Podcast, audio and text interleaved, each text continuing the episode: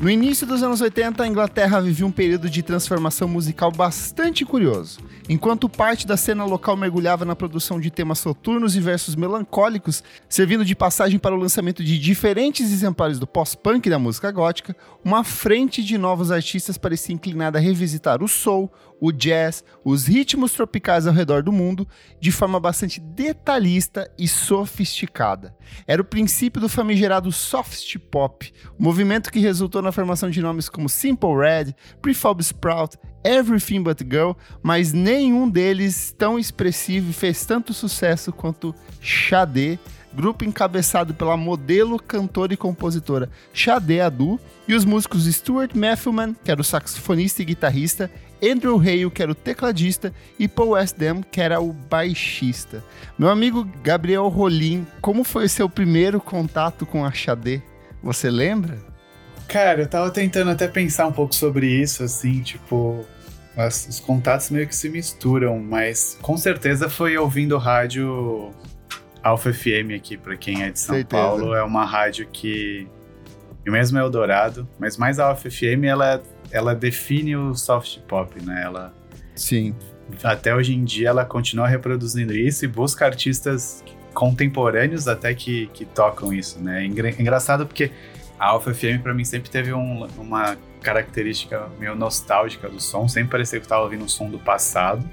E daí eu vejo hoje em dia, até outro dia resolvi ouvir para ver o que tocava, e continua tocando Xadê, Seal, The Lighthouse Family, etc. Mas umas coisas mais novas que são muito mais recentes que, por exemplo, uma 89 da vida, que supostamente é uma rádio rock, mas que continua tocando música da época do Woodstock 99, numa Sim. playlist do Inup. eu acho que a, a, Xadê é bem isso, ela eu acho que é, um, é, uma cantora muito símbolo de rádio, sabe? Dessas rádios da madrugada. Eu sempre dormi muito ouvindo rádio e acordava no meio da madrugada e tava tocando Xadê. Então eu acho que ela é um tipo desses artistas, principalmente aqui no Brasil, talvez você nem conheça ela de nome ou você nem saiba quem é essa cantora, mas você já deve ter ouvido umas cinco ou seis músicas dela, porque ela tem uma carreira, um repertório bem vasto até, com muitos hits. Cada disco de estúdio dela tem pelo menos uns três ou quatro singles assim de enorme sucesso.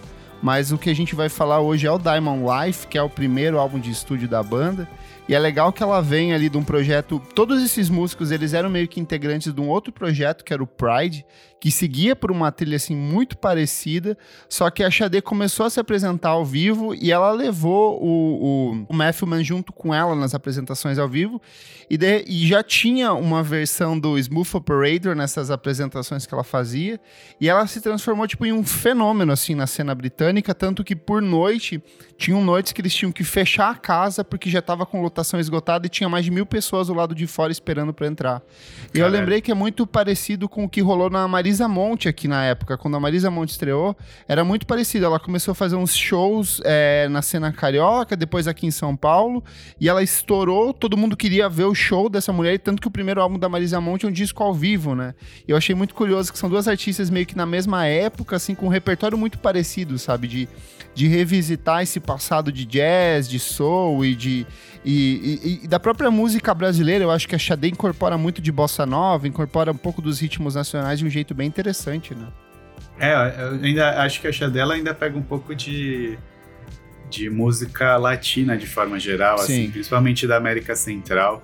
Ela tem um lance, apesar de ser nigeriana, né, a descendência Sim. dela, eu, eu sempre achava que ela tinha alguma coisa de Trinidad e Tobago, assim, quando eu comecei a escutar, porque para mim ela tem alguma coisa latina desse de calypso, desses ritmos um pouco mais tradicionais, talvez um pouco pela percussão, mas cara, é fantástico, assim, faz muito sentido até esse, paralelo com a Marisa, porque elas, como, como a Xade era modelo e a Marisa não era modelo, mas frequentar, acho que eu, o que eu vejo na similaridade é meio a frequência dos círculos sociais das duas. Sim, é mesmos é, são públicos. mesmos é. públicos e as mesmas amizades, só que em países diferentes, que levaram a esse hype meio que que ao mesmo tempo assim e, e característico, né?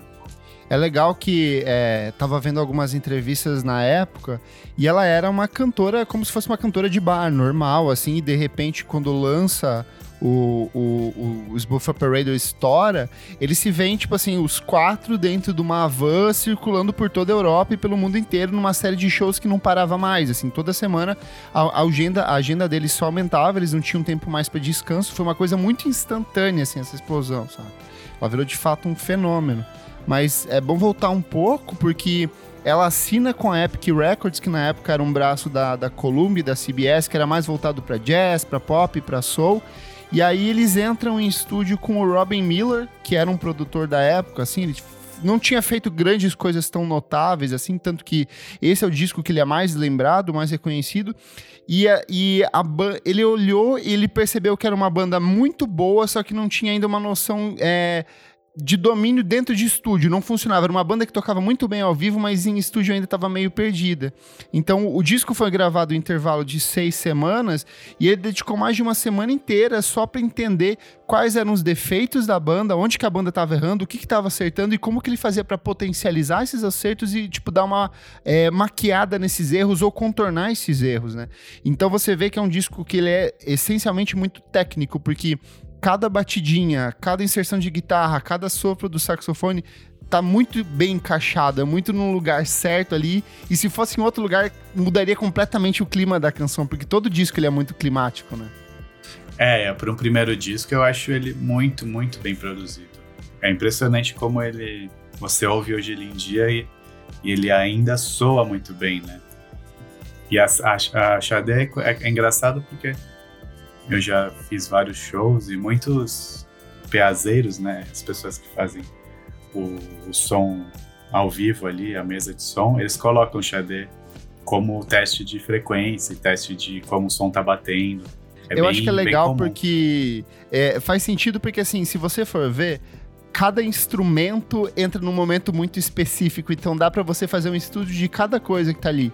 Uma hora tá a bateria, daí a bateria dá uma baixada, daí entra o saxofone, daí o saxofone abaixa, aí a linha de baixo é sempre muito presente no disco inteiro, então tem um grave muito gostoso, uma levada cadenciada muito gostosa, e a voz dela aqui dentro desse disco inteiro tá muito bem posicionada, impecável, assim, ela ela você percebe que ela é uma cantora que canta muito, mas parece que ela nunca ultrapassa uma linha que é uma linha assim, tipo, não é necessariamente um conforto, mas é de assim vai ficar bonito e é assim que a gente vai entregar para vocês, sabe? Parece que é uma banda que entende muito bem a dinâmica da própria banda, tanto em estúdio quanto nos palcos. Né?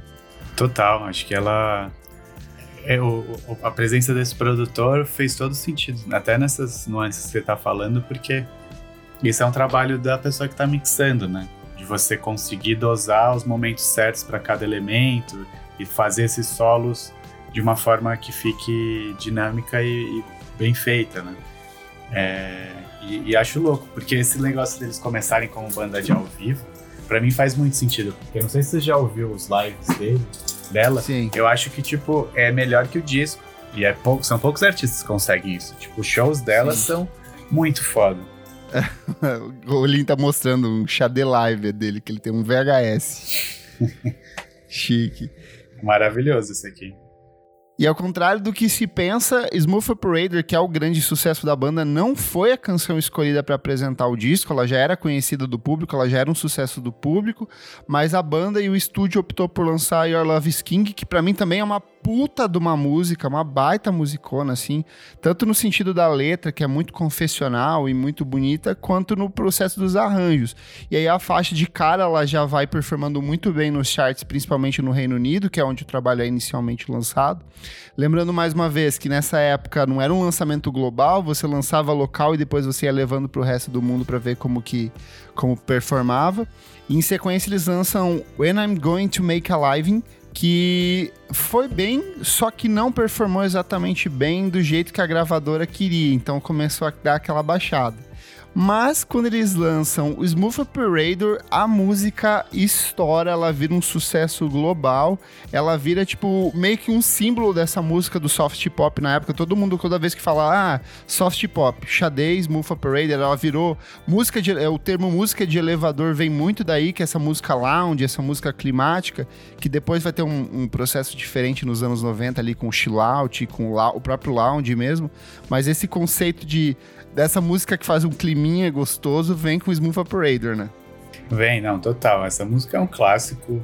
Acho que talvez é a música que todo mundo que não sabe que conhece a, a Xadê aprende que conhece ela por conta dessa música. E, e é muito louco, né? Porque esse lance da música de, de elevador, né? Esse smooth jazz virou todo um movimento que nasce, que é muito rádio da, da forma como as pessoas ouviam som, particularmente nessa época, né? Que quando você Sim. tinha muita gente com carro e aparelhos sonoros no carro. E era um tipo de frequência que passava muito é, em vários momentos, seja na madrugada, como você falou, ou seja ao longo do dia. Então, esse lance, acho que talvez dessa identidade da música de elevador diz muito respeito a, a essa música do dia a dia que você está ouvindo entre ambientes, né? Em, em, em, em, rotas, né? Seja no carro, seja no elevador, ou seja, tipo, você andando com seu Walkmanzinho que tinha rádio também, assim. É, e embora a gente goste e curta momentos de maior explosão, o público geral é muito acostumado com um tipo de sonoridade mais para um plano acústico, né? Uma coisa mais leve, porque você quer fazer essas coisas do seu dia a dia, mas você não quer ficar sem som, você não quer que isso atrapalhe na, na, nos seus afazeres, seja os afazeres domésticos, os afazeres do trabalho. E eu acho que nesse sentido o disco da o Diamond Life, ele encaixa muito bem, porque ele é um disco muito gostoso de se ouvir. Ele é, tipo, e ele funciona é, tanto para você, ah, vou cozinhar, bota o disco para tocar, vou limpar a casa, bota ele para tocar, vou fazer um climinha romântico aqui no jantar, bota ele para tocar. Eu acho que ele é um trabalho nesse sentido bastante versátil tão versátil que estima-se que até hoje ele vendeu mais de 10 milhões de cópias ao redor do mundo. Muito disso foi por conta do sucesso do, do Smooth Operator e de ele, ela virar meio que uma canção símbolo, assim. Todo dia em qualquer rádio vai tocar em algum momento, vai tocar Smooth Operator. E por mais clichê que ela seja, e eu acho que ela é um pouco clichê, ela é uma canção muito boa, porque ela tem uma estrutura em dois atos que ela começa nessa levadinha que é muito mais tranquila, mais leve, mais cadenciada. Tipo, ó, ela tá te apresentando a voz, ela apresenta os instrumentos, e aí de repente assim ela fala: Mas essa música não é sobre isso. Ela dá uma virada, o ritmo acelera, o saxofone vai lá em cima, a batida começa tipo uma pegada quase dançante, assim, em alguns momentos. Tanto que ela uhum. é uma uhum. canção que funciona muito maravilhosamente nas pistas, assim, é muito legal tocar Xadê, tipo, Sim. nas discotecagens. Muito. E é incrível, é uma, é, é uma música que transcende, assim, né? É, ela é perfeita, tipo, e acho que esse lance da, desses atos e como as músicas progridem são, é bem característico da própria Xadê. Tem várias músicas que tem um pouco essa característica. Você espera um negócio e quando você vê, ela já tá batendo de outro jeito. Até a volta de eu ouvir Xadê foi quando eu comecei a discotecar também. Que eu sempre tocava nos meus sets e, e era tipo um negócio que era meio que misto, né? Tinha uma galera que pirava, e daí quem pirava realmente se entregava, e tinha uma galera que meio torcia nariz porque achava. nem entendia, né? Foi até um pouco antes, foi, foi sei lá, 2012, 2011, bem antes desse hype, que ela voltou a ter um hype. Sim. Acho que a partir de 2016, por conta do próprio Kanye, né? Então, vale lembrar que, tipo, durante os anos 2000 inteiro, a Xadê virou um sinônimo de música brega, assim, as pessoas não gostavam, torciam o nariz, era chato você falar que gostava de Xadê, só que a partir dos anos 10 ali tem a questão do Kanye, mas tem muito, um, um volume grande de artistas femininas que começam a trazer a Xadê como uma representação máxima do que foi a inspiração delas. Eu acho que o principal caso é a Jessie Ware, que até esteticamente lembra muito o jeito que ela, ela fazia o cabelo com coque, ela puxava o cabelo para trás no Sim. primeiro disco. A sonoridade do Devotion, que é o primeiro disco, foi muito comparado com o Xadê também, mas junto com ela vem Cisa, vem The Internet, vem Erika de Cassier, vem George Smith, vem Frankie Ocean, vem Amber Mark, Nora Jones todos esses artistas, quando são, começam a ser entrevistados e começam a fazer sucesso, falam: olha, coisa que eu mais ouvia e que eu mais gostava era Xadê. Então, Sim. tipo, eu acho que tem esse processo de ressignificação. Até que no Brasil, é, a, a, o pessoal do Moons, a banda mineira que a gente gosta, eles tocam Xadê ao vivo, então virou sim, uma coisa meio, meio cult, total. assim, foi abraçado total, né? É, não, virou totalmente cult, seja por conta desse, desses artistas indie que se inspiraram e tocam, mas também por virou um, um, lance estético, que eu lembro que eu, que eu ouvia muito, e daí uma vez eu vi uma reportagem da, acho que era da Vice, que falava de uma pessoa que foi foi se tatuar em um estúdio em Los Angeles. E daí o tatuador perguntou se poderia colocar Xadê e o cara falou que não. Era toda uma discussão sobre tipo a importância da Xadê e por que que não poderia ser considerado brega. E, e foi meio no mesmo momento que o Kanye começou a aparecer em todo lugar com a camiseta dela. E entrou nesse hype, né? E tem todo ano, fica. Agora virou meio que um quase um Frank Ocean. No Sim. sentido de, tipo, esse ano ela vai lançar um disco disco, né? novo, né? né? Que eu acho que vai ser ano que vem, provavelmente, né? Que vai dar 10 é, anos. É, ela, o último. Ela tem uma característica de. Desde que. Ela, ela tem esse período muito é, prolífico ali no começo dos anos 80, que vai até o Love Deluxe, no comecinho dos anos 90. E aí ela vai espaçando cada vez mais os trabalhos. Então ela volta nos anos 2000 com um, e depois ela volta em 2010 com o outro. Então Sim. tinha uma expectativa muito grande que em 2020, 2021 ela voltasse com um novo trabalho de estúdio também. Coisa que até agora não se concretizou. Mas ela tem lançado um sim singles em, em alguns filmes, então, tipo, ela tá viva Leão, e né? Não, ela participou daquele da. É da Ava DuVernay também, aquele que era. É um filme bizarro que saiu pela Disney, assim. É um Mas da ela Disney, participou né? de uns. É. é, ela participou de uns dois filmes recentes que ela tem trilha sonora, assim. Eu acho que tem uma coisa também que é bem é, significativa. Quando a gente fala da cena inglesa dos anos 80, seja pro lado mais pós-punk ou para esse lado do, do soft pop, era um público, um público produtor de conteúdo muito branco. Era muito homem branco, muita mulher, mulheres menos ainda, é, com uma participação ainda menor, mas em geral era uma parcela de público muito branco e a Xadê se sobressaía por justamente ser uma mulher negra descendente de nigeriano, sabe? Então Sim. eu acho que muito desse, dessa redescoberta, desse dar um novo significado à carreira dela, vendo o fato dela ser uma mulher negra e ela era absorvida por esses outros artistas jovens negros, sabe? Então acho que tem bastante desse, desse aspecto nessa retomada, desse ressurgimento da Xadê nos, nos anos 10. Total, é, acho que faz todo sentido. Acho que ela é um símbolo por si só. Né? Simboliza muitas coisas que naquele momento talvez nem demonstrassem tanto isso, né? Talvez por essa pauta não tá constantemente em discussão e ser algo quase underground do, das próprias discussões dentro da música, né? E que é muito louco até porque esse doc do, do Stock que eu vi, eu sinto que ele consegue recolocar algumas coisas sobre pautas de hoje em dia com acontecimentos de 20, 20 e poucos anos atrás. E, e como que a Xade representa isso hoje em dia é, tem tudo a ver com essa ressignificação da própria arte dela pelos outros. Né? E na época, assim, o disco teve uma opinião bem dividida da crítica, parte gostou, parte não gostou. Mas ao longo dos anos ele foi, o Diamond Life ganhando um status de obra cult, assim, tanto que tem um fenômeno bem curioso que é o da Pitchfork, que eles lançam a lista deles de os melhores discos dos anos 80. Eles lançam em 2002 a primeira versão e Xadê nem é citada. E quando eles fazem a segunda versão da lista atualizada, ampliando o catálogo para 200 discos, o Diamond Life salta para a posição de número 10 nesse top 200, sabe? E aí você é. começa a ver várias outras listas trazendo de volta esse disco, vários outros é, é, artistas fazendo cover ou fazendo versão de algumas das músicas desse trabalho.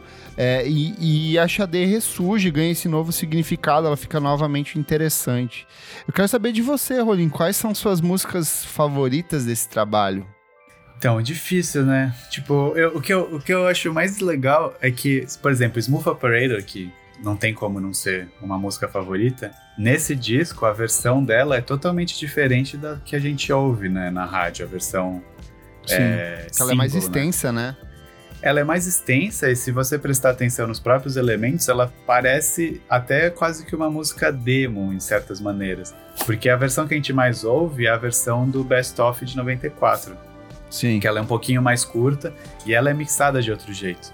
Então eu acho legal esse ter esse Smooth Operator um pouquinho mais é, fora de, de contexto assim do que a gente ouve. Eu adoro, adoro obviamente.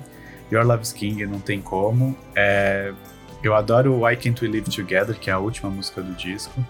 Que é uma versão, que, né? É. Cherry Pie também. Assim, eu, eu vejo como um disco que tem como naquela época é tudo em vinil, né? O lado A dela é perfeito. Tipo, Smooth Operator. E é uma porrada, assim, uma sequência de, de músicas muito boas, né? É, Hang On, To Your Love acho que é a minha favorita do disco, que eu acho ela muito, muito foda. Mas todo essa, esse primeiro, que é Smooth Operator, Your Love's King, Hang On On To Your Love, Frank's First Affair e When I'm Going To Make a Living, que não foi um sucesso como você falou, mas é uma música muito boa, acho que encaixa muito bem no disco, assim, é muito, muito perfeito. Daí a segunda parte, eu, eu gosto muito de Cherry Pie, e Sally I'll Be Your Friend já fica naquele lado mais romântico dela, é, melancólico, que eu gosto muito, mas que eu acho que com, com toda a vibe mais upbeat do resto do disco, acaba até ficando um pouco estranho, assim. Que não, não que sejam músicas ruins, mas. Eu acho que muito disso é do próprio processo de composição e montagem, porque a gente falou, ele foi produzido em intervalo de seis semanas, então eles tiveram que fechar um repertório, escolher quais músicas que ela já tinha em mãos ali para gravar, e aí entre esse cover de última hora, que é a música de encerramento, então eu acho que é, seria um bom EP, assim, se a gente fechasse, mas como disco, de fato, o lado B dele ele dá uma boa quebra, assim, ele fica muito mais é, é, é, engraçado porque, tipo, eu acho os arranjos da segunda metade muito bonitos, porque são músicas de 5 minutos, 6 minutos, então dá tempo deles desenvolverem estruturalmente esse aspecto, mas em termos de letra, em termos de entrega dela, em termos de das temáticas abordadas, perto da primeira metade, a primeira metade é muito impactante. Ela já abre com o Smooth Operator nessa primeira versão, que te joga lá em cima numa expectativa muito alta, do tipo, caralho, o que que vem aí? E aí é. você já cai no Your Love is King, que é outro sucessaço dela. E aí Hang On To Your Love, que pra mim é uma música que você ouve ela uma vez, e aí você fica com ela ecoando, tipo... Tipo, ela é uma música que fica batendo na sua cabeça, sabe? E Total. toda essa primeira metade, assim, é muito, muito bonita mesmo. É, é, é, se você pegar coletâneas dela de Best Of, é tipo, praticamente essa primeira metade inteira, tipo, carimbada lá, sabe? É, não, que você falou que ela não tem. Todo disco tem de 3 a 4, é muito isso. O Best Of, que é um Best Of duplo, deve ter quatro músicas de cada disco, pelo menos. Cara, é, é, eu acho que eu gosto disso, assim, da, de todos os discos da Xadê, porque da, dali pra frente ela começa a lançar uns discos um pouco mais extensos, até principalmente Love Deluxe, ele é um pouco. tem uma, não sei quantos, mas é bem extenso, assim. E é legal de você ir descobrindo músicas novas nesse processo, assim, porque você tem aquela primeira audição que você pega, putz, essas três aqui, que são justamente os singles, são as que eu mais me identifiquei de cara. Mas aí você vai para uma segunda, para uma terceira audição, você fala, putz, essa aqui também é muito boa, saca? Então eu acho que tem esse processo gostoso de revisitar e de, de, e de entender um pouco mais o trabalho dela, que é bem interessante. Não, ela, cara, eu sou, sou muito, muito apaixonado. Eu não consigo superar. Eu comprei recentemente o Promises, que é o segundo disco dela. Cara, tem cada música que eu, que eu não conhecia tão bem e que eu comecei a conhecer a partir desse disco, que eu acho que até o Promises é superior ao, ao, ao Diamond Life, assim, em, em termos de quantas músicas são boas, porque acho que é tipo todas são realmente muito boas. Sim. A minha música favorita dela é Stronger Than Pride, que é a faixa título do terceiro álbum, assim. Mas se você uhum. for ver os trabalhos seguintes, de fato são muito maduros. O Promises, o Love Deluxe, o Lover's Rock, tipo, uma sequência de discos muito bons. E até o Soldier of Love, que é o último álbum de estúdio dela, mesmo que ele seja. Eu acho que não é nem que ele é inferior, eu acho que ele tem uma coisa que é a ausência de surpresa, sabe? Que, que é uma coisa desses primeiros discos de você entrar sem saber o que, que tá rolando e ser muito surpreendido, você viaja muito, né? Mas Sim. ele ainda assim ele se sobressai, ele segue como um disco bem bem interessante mesmo. É, o, o, ao vivo desse disco é muito bom. Bring Me Home. E o Love Deluxe é muito bom, né? Puta merda. O Love Deluxe tem minha favorita. Qual que é, que é Life. Boa, boa. Eu acho legal que o Love Deluxe, nesse caso, ele vai muito mais pra uma vibe ele tem uma pegada mais R&B anos 90, sabe? Tipo, é outra, outra pegada, dialoga com outro público, mas ele continua, assim, muito bom também. É, eu gosto muito dele porque a maior parte do, eu, eu voltei a ouvir Xadê, eu acho que, sei lá, 2010 por aí, antes de discotecar, porque tinha alguns samples dela no, no Jabs, né? Que é esse uhum. beatmaker japonês. Que era a época que eu tava ouvindo muito J Dilla e no Jabs. E, e, tem um sample dele em Kiss of Life. Que ele usa Kiss of Life. E daí eu acho que o que, o que você falou do RB desse disco faz muito sentido, porque esse é um disco que eu acho que tem mais sample em hip hop. Tipo, Kiss of Life foi, foi sampleado várias vezes em outras músicas. O próprio é, Cherish the Day também, No Ordinary Love. São músicas que a galera sampleou muito desse disco.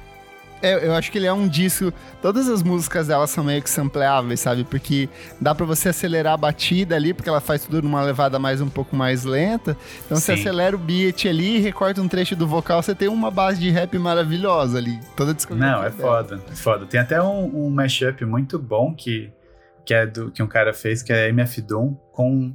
É... Putz, muito bom. Muito bom. Muito bom, né? É, é bom, bom, demais. É bom demais. Tem no YouTube, né? Tem no YouTube. MF Doom versus é. Quem quiser procurar no YouTube, vale muito a pena. É uma mixtape maravilhosa. Boa. Se chama Shade Villain. Villain. Boa, boa, boa demais.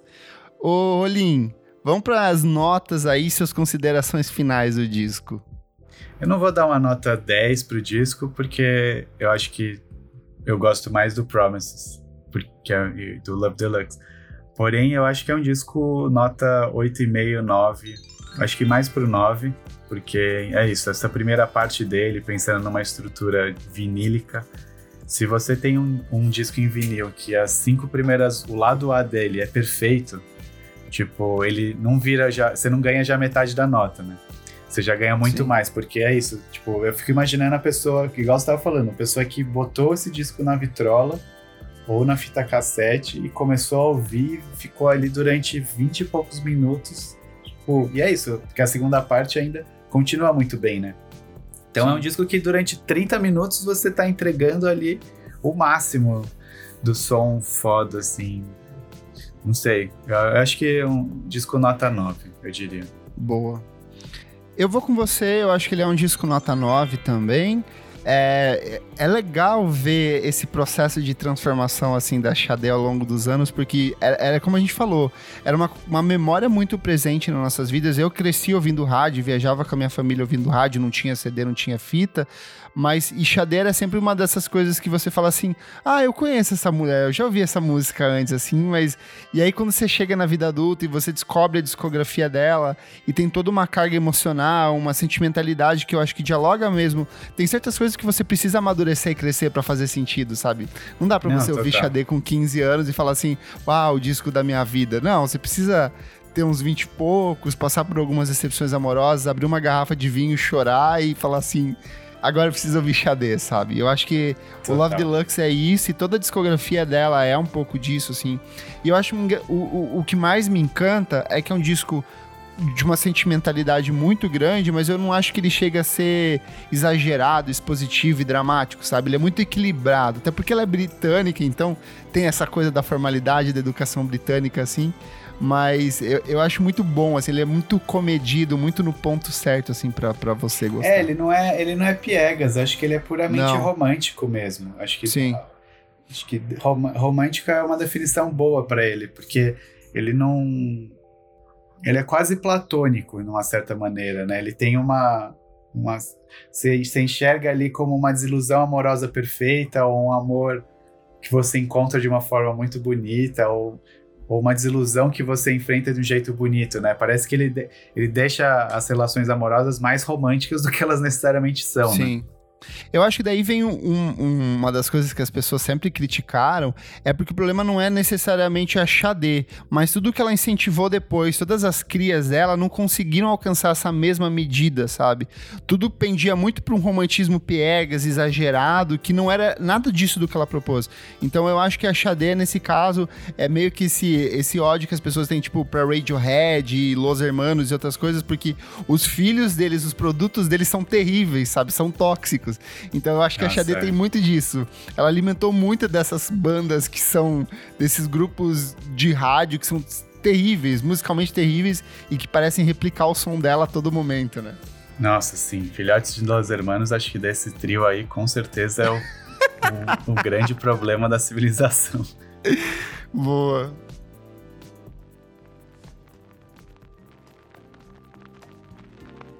O Clássicos VFSM é um projeto paralelo do podcast Vamos Falar Sobre Música. Apoie a gente em padrim.com.br barra podcast VFSM e tem acesso a outros programas lançados com muita antecedência.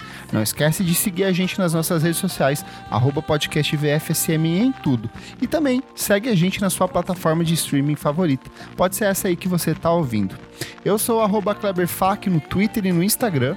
Eu sou Gabriel Rolim, arroba Rolinos no Twitter e no Instagram também. E até a próxima. Tchau, tchau. Beijos.